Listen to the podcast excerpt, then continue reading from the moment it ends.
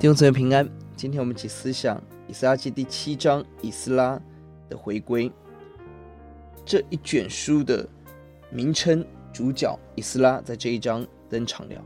主前时间在主前四百五十八年，亚达薛西王第七年，王下令帮助以色列人。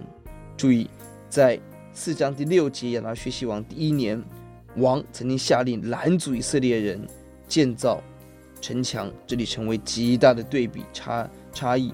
可见上帝的大手在帮助以色列人，神的旨意必然成就。这是在主前四百五十八年，距离主前五三八年被掳的从巴比伦第一次归回，已经是八十年后，又一次回归的浪潮。我们看到祭司利未人、其他圣殿的人们，跟着以斯拉返回故土。我们在这一章看到以斯拉是谁？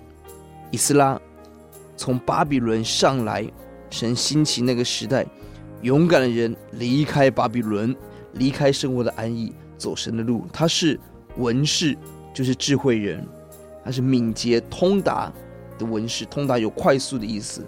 他明白神的律法，他可以很快的做出正确的判断。今天神的仆人应当有这个特质，并且。在硬体圣殿已经建立完成了，这时候需要软体的建造，特别是圣洁九到十章圣洁的建造。以斯拉是谁？他是祭司，他教导神的话语。以斯拉他得到王的应允，让亚拉薛西王支持他，他更得到神的帮助。这是所有事工成就的关键因素。神透过亚达薛西王的改变，从反对到支持。接下来提供人员、金钱、物资、纳税减免，八章二十二节甚至甚至派出兵力来保护以斯拉完成回归的任务。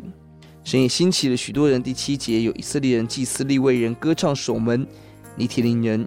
二十八节以色列的首领。二十五节事实审判官来帮助以斯拉建造教会。第十节是一节很美的经文，以斯拉定制考究。遵行耶和华的律法，又将律例典章教训以色列人。他专心三件事：第一，他专心的学习考究神的话语，有真理，有正确的知识，才有实践的动力；第二，他遵行耶和华的话，遵守话语的魄力；第三，他教训神的话，把神的道教导弟兄姊妹。呼求神祝福今日传道人，带着神的话语，把教会带回到神的心意中，花时间在真理上扎根。每一个服饰要有神的话，要带出神的话。我们祷告，主愿你教导我们，让我们效法伊斯拉，明白你的道，忠心的遵守教导，奉主的名，阿门。